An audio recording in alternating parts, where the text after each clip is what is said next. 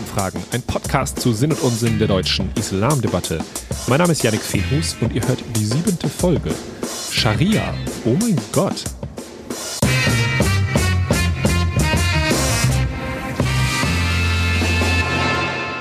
Was lange währt, wird endlich gut. Inshallah, hier kommt meine nächste Folge. Ich freue mich sehr darüber, dass ihr noch oder wieder oder neu dabei seid. Vielleicht habt ihr schon andere Folgen gehört. Wenn nicht, möchte ich das bescheiden empfehlen, denn das baut alles fein aufeinander auf. So jedenfalls der Plan. Aber weil die anderen Folgen doch nun schon auch ein Weilchen her sind, beginne ich diese Folge mit einem kleinen Rückblick mit ein bisschen Neuem drin. Also von vorne. Was ist eigentlich eine Religion? So hieß die erste Folge. Da habe ich die Frage aufgeworfen, welche Funktionen Religionen für Menschen haben und wir haben festgehalten, dass es eigentlich unmöglich ist, beziehungsweise irreführend, über Religion zu sprechen, ohne über die Menschen zu sprechen, die diese Religion leben und damit prägen und verändern und so weiter. Daraus merken wir uns für diese Folge, Religionen sind zu einem ganz wesentlichen Teil die Summe derer, die ihr anhängen, beziehungsweise die Summe dessen, was diese Anhänger draus machen. Das kann man gut finden oder nicht, ist halt so. In der zweiten Folge ging es um die fünf Säulen, das Fundament gewissermaßen. Erstens Glaubensbekenntnis, zweitens Gebet, drittens Almosen, viertens Fasten und fünftens Pilgerfahrt. Und obwohl die so fundamental sind, wir erinnern uns, sind sie schon das Ergebnis menschlichen Umgangs mit den Quellen, mit dem Koran und der Sunna. Hier bestätigt sich also, was wir aus Folge 1 gemerkt haben.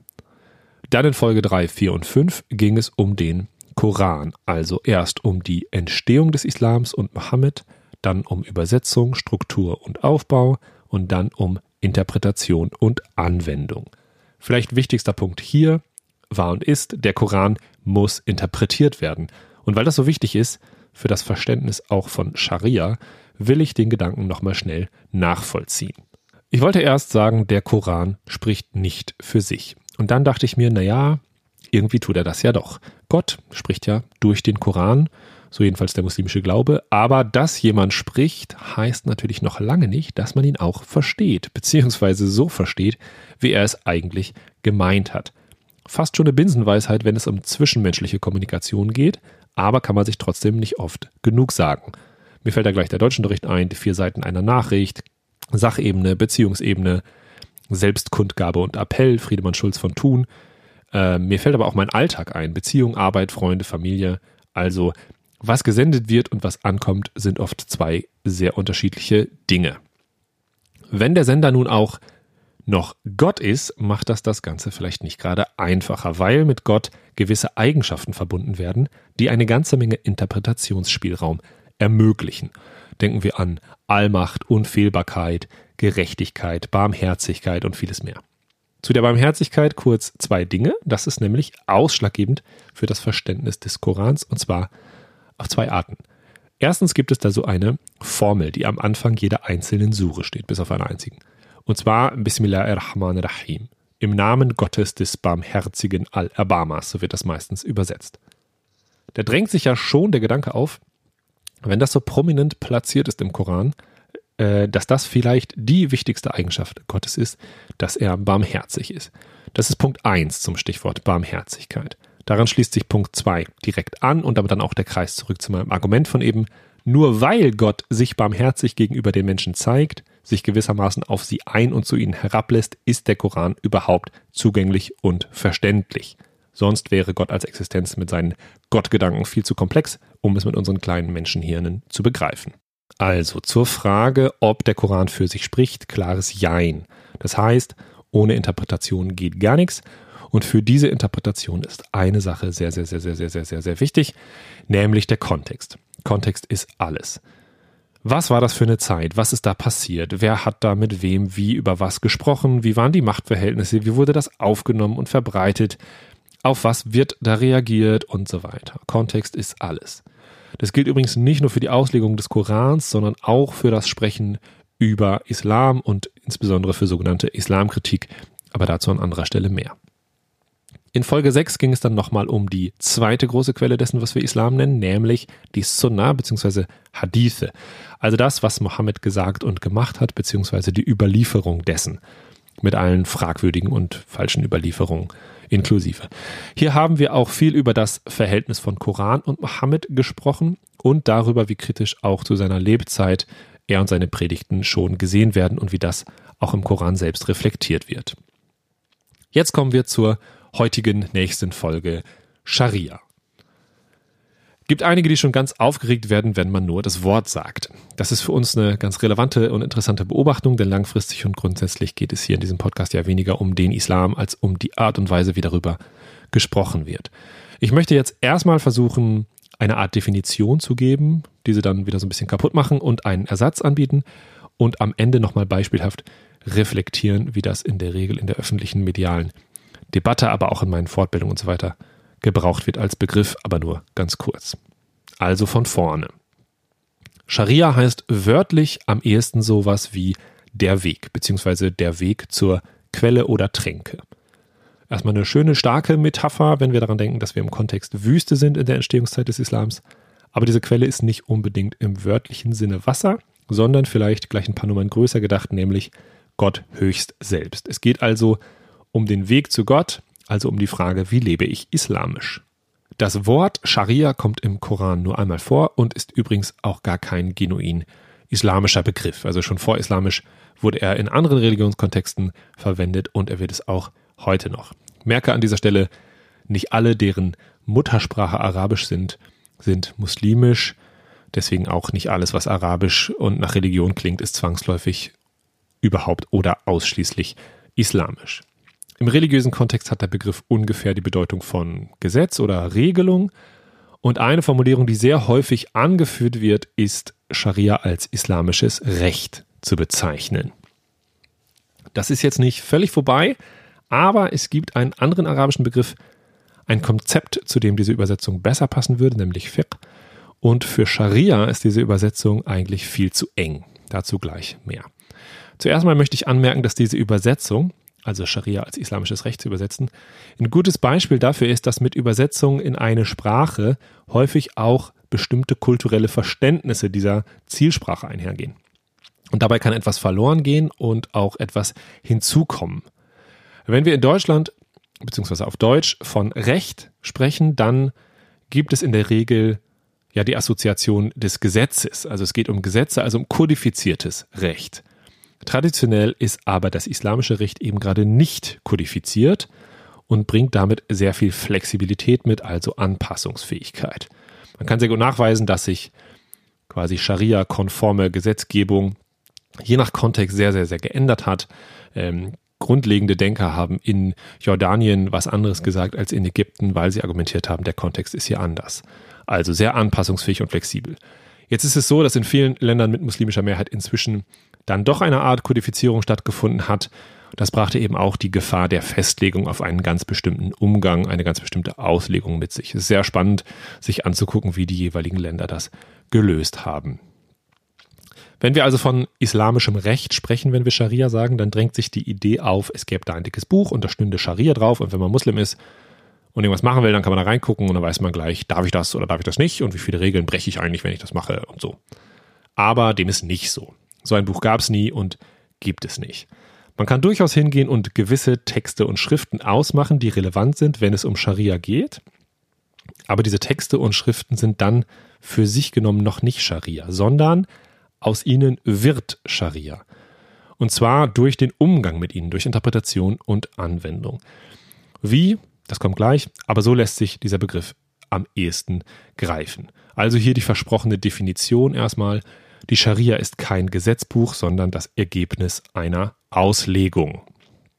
Und wie wir ja schon in den Koranfolgen, aber nicht nur da festgestellt haben, es gibt nie singulär Auslegung, sondern Auslegungen und ihre Ergebnisse sind immer von sehr vielen Faktoren abhängig und da kann dementsprechend unterschiedliches rauskommen. Ich reformuliere meine Definition hier also nochmal. Was Scharia genannt wird, sind die Ergebnisse von Auslegungen.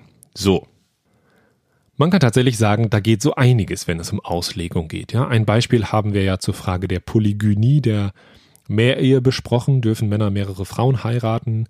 Und hier lassen sich auf Grundlage derselben Verse ja gegensätzliche Ergebnisse ableiten. Das, was da rauskommt, diese beiden Ergebnisse, das ist dann beides Scharia-konformes islamisches Recht. Wir haben damit jetzt die Idee von der einen Scharia in Frage gestellt. In der Debatte wird das ja sehr häufig genauso eindeutig verwendet, wenn Leute erzählen, übrigens Muslime wie Nicht-Muslime, was alles vermeintlich so Scharia ist, was da drin steht und was deswegen Muslime machen müssten angeblich. Bisher bewegen wir uns vor allem mit dem Beispiel zur Frage, wer wen heiraten darf, ja tatsächlich aber in einem Bereich, den man zu Recht Recht nennen könnte. Das sind Fragen, die sich rechtlich regeln lassen. Aber das ist nur ein ganz, ganz kleiner Teil von Scharia. Zur Scharia gehört noch ganz viel mehr und zwar ganz viele Dinge, die weit ab von Aspekten sind, die sich überhaupt rechtlich regeln ließen. Scharia ist nämlich auch, wie bete ich, wie verstehe ich meinen Glauben, wie verstehe ich mein Verhältnis zu Gott, welche Tugenden gibt es, was macht einen guten Muslim innerlich aus, welche Charakterzüge sind erstrebenswert, welche nicht und so weiter. Dazu sage ich aber sicherheitshalber nochmal, was wir schon mehrfach gesagt haben. Muslime sind keine Korane auf zwei Beinen und auch keine Scharias und nicht annähernd alles, was Muslime tun, hat zwangsläufig etwas mit ihrem Muslimsein zu tun. Naja, ich will nicht abdriften, ich sage das nur, damit sich keine schrägen Bilder festsetzen. Scharia ist also mehr als islamisches Recht, beziehungsweise mehr als das, was sich in einer Gesellschaft oder einer Nation rechtlich, gesetzlich überhaupt regeln lässt. Wenn wir darüber reden, ob Scharia und Grundgesetz vereinbar sind oder ähnliche zum Teil irrelichtende Debatten, dann reden wir also immer nur über sehr vereinzelte Aspekte einer ganz bestimmten Lesart eines Teiles des islamischen Rechts. Und bevor ich jetzt konkreter werde, will ich nochmal groß aufmachen und sagen, Scharia ist eher etwas, das sich als Konzept begreifen lässt, als übergeordnete Gedanken, Leitlinien. Und ich könnte eigentlich gut über diese sogenannten Prinzipien der Scharia reden in dieser Folge. Das wäre Schutz des Lebens, Schutz der Vernunft, der Religion, des Besitzes und der Nachkommenschaft. Es gibt hier ein sehr gutes Video, ein Interview mit Serdar Kurnas auf YouTube. Ist Scharia eine Brücke, heißt es. Das empfehle ich wärmstens. Aber das, worüber wir reden, wenn wir über Scharia in der öffentlichen Debatte reden, das ist eigentlich einige Ebenen weiter drunter. Und das versuche ich jetzt nochmal zu beschreiben.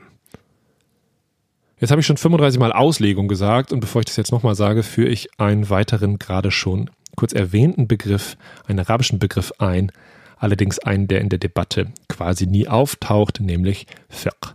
Schön arabisch aussprechen mit kehligem Kaf, sonst klingt es unangebracht. Was ist Fiqh? Wenn wir feststellen, dass Scharia mit ihren Prinzipien und Konzepten das Produkt vom Umgang mit bestimmten Quellen ist, dann ist Fiqh sozusagen die Art und Weise des Umgangs mit diesen Quellen, das aktive Verstehen der Quellen nach bestimmten Methoden. Ich betreibe also Fiqh und rauskommt Scharia bzw. Scharia-konforme Normen, Regeln, Verhaltensweisen, was auch immer. Jetzt kommt noch ein arabischer Begriff und dann ist er wieder gut erstmal, nämlich Usul al-Fiqh. Das sind die Quellen des Fiqh, also vielleicht am besten übersetzt mit die in Klammern islamischen Quellen des Verstehens. Was sind denn diese Quellen und wie versteht man sie? Wir haben dazu hinsichtlich der gerade nochmal benannten Ehefrage schon sehr konkret gesehen, wie das gehen kann. An dieser Stelle sei das aber nochmal etwas abstrakter nachgezeichnet und zwar der Reihe nach. Wenn ich herausfinden will, ob etwas islamisch erlaubt oder geboten ist, hier gibt es auch nochmal verschiedene Stufen, aber das ging jetzt zu weit. Wenn ich das also herausfinden will, dann sollte mich der erste Weg immer zum Koran führen. Erste Quelle, wichtiger als alles andere, Gottes Wort sticht. Wenn mich dann nach methodengestützter Lektüre das Gefühl beschleicht, damit komme ich irgendwie nicht weiter, weil vielleicht die Verse nicht eindeutig sind für mich, weil es da ein Sender-Empfänger-Problem gibt oder weil der Bereich, zu dem ich etwas wissen will, gar nicht vorkommt oder nur knapp behandelt wird, dann ziehe ich in der Regel die zweite Quelle zur Rate, die Sunna. Kennen wir auch schon. Davon, also von den Überlieferungen in Form von Hadithen, gibt es dann viele, viele tausend. Da ist nochmal einiges mehr drin. Zweite Quelle, Sunna. Aber es geht noch weiter. Als nächstes kommt dann die Überlegung, hm, kann doch nicht sein, dass ich der Erste bin, der sich die Frage stellt, ob, was auch immer, was haben denn die Gelehrten so dazu gesagt? Und long story short, eine ganze Menge. Seit es den Islam gibt, reden Gelehrte über den Islam. Tatsächlich fast immer Männer, bietet sich sehr an für islamisch-feministische Kritik. Und diese Gelehrten haben schon sehr früh angefangen, sich damit zu beschäftigen, was der Koran und dann die Sunna an Normen und Ideen so hergeben. Und sie haben das heiß diskutiert und auch aufgeschrieben, beziehungsweise häufig ihre Schüler. Und daraus sind dann eine ganze Menge sogenannte Rechtsschulen entstanden. Vier davon haben sich im sunnitischen Islam durchgesetzt und erkennen sich auch gegenseitig an.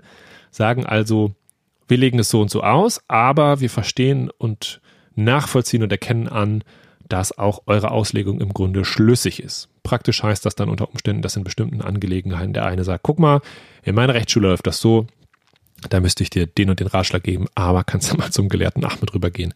Der kann da nochmal etwas anders drauf gucken, etwas salopp formuliert. Ich schweife ab, aber jedenfalls ist die dritte Quelle des Fiqh, also die dritte Quelle des Verstehens, der Gelehrtenkonsens, arabisch Ijma, aber egal. Da gibt es auch wieder 12 Fragezeichen, nämlich wer ist überhaupt Gelehrter, was muss der für Qualifikationen mitbringen, wie kommt so ein Konsens eigentlich zustande, ab wann ist etwas Konsens, wie bindend ist das und ganz vieles mehr. Vierte und vorerst letzte Quelle, der sogenannte Analogieschluss. Rias, okay, jetzt höre ich auf mit arabischen Begriffen. Mein Lieblingsbeispiel, Alkohol. Es gibt kein eindeutiges Alkoholverbot im Koran. Es gibt vier Verse, die sich damit beschäftigen, zwei eher so pro, zwei eher so kontra. Aber die beiden Verse darunter, die eher so kontra sind, also die vom Konsum mehr oder weniger stark abraten, die sprechen von Wein. Außerdem gibt es im Paradies Weinbäche. Naja, jedenfalls ist es nicht so, dass man traditionellerweise sagen würde, dann trinken wir halt Bier, hm, sondern man würde sich fragen, warum geht es denn bei diesem Wein, bei diesem Weinverbot? Aha, darauf weisen die anderen Verse hin, denkt man dann, es geht um den Rausch. Also ist das Verbot als Verbot für alles Berauschende, also Alkohol und andere Drogen, zu verstehen. Das ist ein Analogieschluss.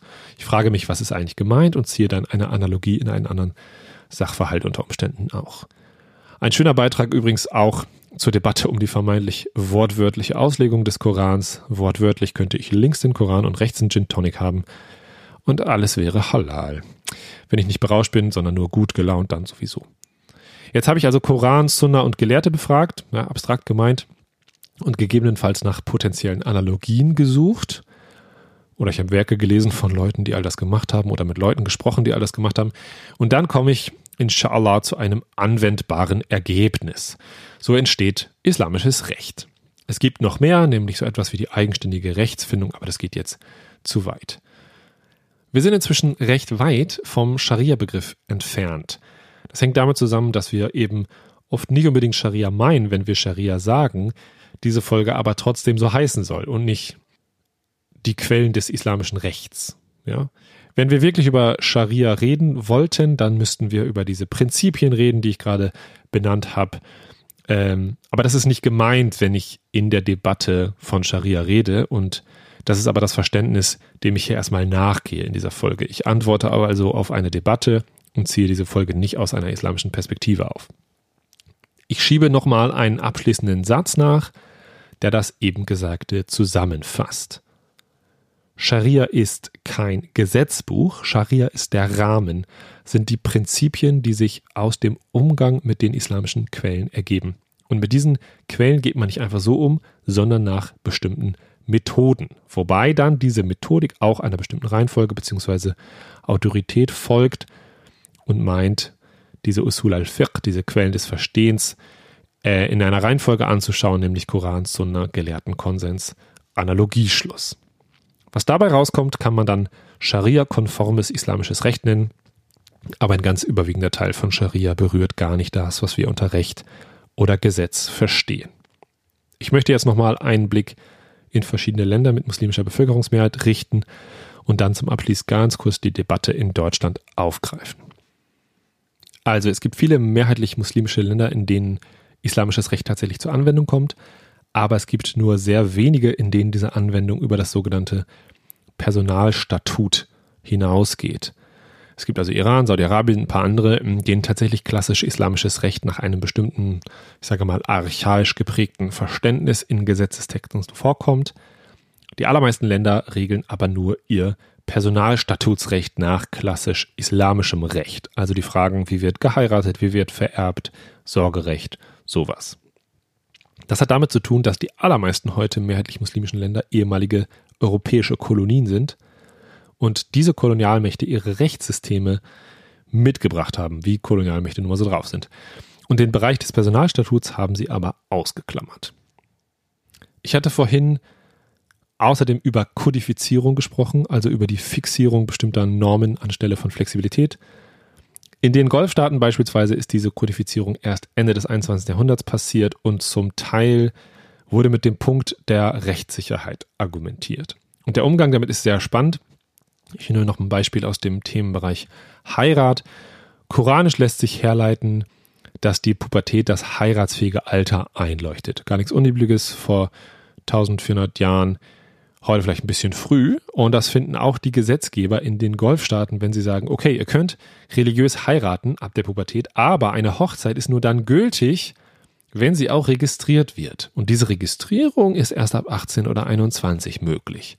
Das ist deswegen so spannend, weil es zeigt, wie man mit Gottes Wort umgehen kann und umgeht, wenn es nicht mehr zu aktuellen Entwicklungen von Gesellschaften passt. Man berührt also die als klassisch islamisch angenommene Regelung nicht. Man berührt Gottes Wort nicht direkt, sondern hebelt es einfach aus, sodass es gar keine Wirkung mehr hat. Ein Beispiel aus Ägypten noch kurz. Als ich da mein Auslandssemester gemacht habe, 2012, 13, also nach dem Sturz Mubaraks und in der anlaufenden Präsidentschaft Mursis, des Kandidaten der Muslimbruderschaft, da wurde dort über die Rolle der Scharia für die Verfassung diskutiert. Und die Diskussion war nicht, ändern wir bestimmte Gesetzestexte direkt, sondern es ging um die Präambel der Verfassung und den dortigen Wortlaut. Soll da stehen, die Scharia ist eine Quelle oder soll da stehen, die Scharia ist die Quelle? Oder soll da stehen, alle Gesetze müssen Scharia-konform sein oder soll gar nichts rein? Das gibt äh, nochmal ein Gefühl dafür, dass Scharia weniger als konkrete Gesetze zu begreifen ist, als vielmehr als, na, wie gesagt, Prinzipien, in deren Geiste dann bestimmte Gesetze ausgelegt werden können. Und es zeigt nochmal, wir sollten immer über Menschen reden. Wir sollten darüber reden, warum Menschen in bestimmten Situationen, Kontexten, aus bestimmten Gründen den Islam so verhandeln und in anderen Situationen anders. Das ist der springende Punkt. Das heißt auch, ja, es gibt eine ganze Menge Musliminnen, die sagen, ja, so steht's da, also mache ich das jetzt auch so. Besser noch vielleicht Person X hat gesagt, das steht da, also mache ich das jetzt auch so.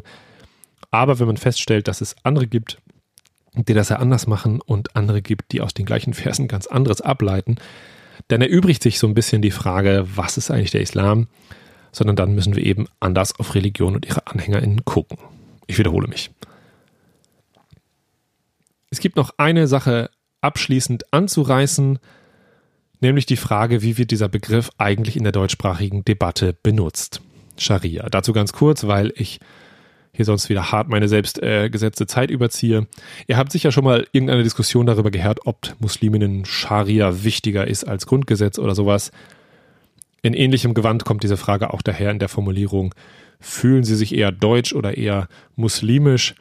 Was ist das eigentlich für eine Frage? Ich finde, diese Frage ist ein wunderbares Beispiel dafür, dass eine Frage weit mehr über die Perspektive aussagt, aus der sie gestellt wird, als über jene, die die Frage dann beantworten sollen. Denn was bekommen wir aus so einer Antwort? Warum sollten, wollten, wollen wir das überhaupt wissen? Ja, wieso schließen sich Religionsangehörigkeit und Staatsbürgerschaft aus? Ich denke, das sagt eine Menge darüber aus, was wir in dieser Debatte eigentlich verhandeln, nämlich die Frage, wer darf dazugehören und wer legt dafür die Kriterien fest. Denn die einzige wirkliche Erkenntnis dieser Frage ist, dass es in der sogenannten Mehrheitsgesellschaft offenbar ein Interesse daran gibt, diese beiden Identitäten, deutsch und muslimisch, gegeneinander in Stellung zu bringen. Wir können jetzt ganz viel darüber reden und genau das wollen wir in zukünftigen Folgen auch tun. Aber für heute genug. Kurze Zusammenfassung. Ich habe einen Rückblick gegeben. Neu war dabei der Abschnitt zur Barmherzigkeit, der vielleicht wichtigsten Eigenschaft Gottes, Fragezeichen, Ausrufezeichen. Ich habe eine kurze Definition von Scharia gebastelt, nämlich, dass Scharia das Ergebnis einer bestimmten Art und Weise des Umgangs mit bestimmten islamischen Quellen ist. Und diese Quellen, die Usul al-Fiqh, sind Koran, Sunnah, Gelehrtenkonsens und Analogieschluss. Und wir haben auch festgehalten, dass das, was dann als Scharia dabei herauskommt, weniger konkrete Texte mit Gesetzespotenzial sind. Das wäre dann eher als islamisches Recht zu bezeichnen, sondern vielmehr übergeordnete Prinzipien und Ideen. So. Zu Ende. Ich bedanke mich sehr herzlich fürs Zuhören. Ihr findet mich auf Instagram, YouTube, Facebook, Twitter, überall da, wo es Podcasts gibt, fast jedenfalls. Ich freue mich sehr, wenn ihr mir schreibt äh, mit Feedback, Kritik, Anregungen und Kommentaren. Danke an alle bisherigen Nachrichten an dieser Stelle. Ich wünsche euch eine gute und vor allem gesunde Zeit. Auf bald. Salam.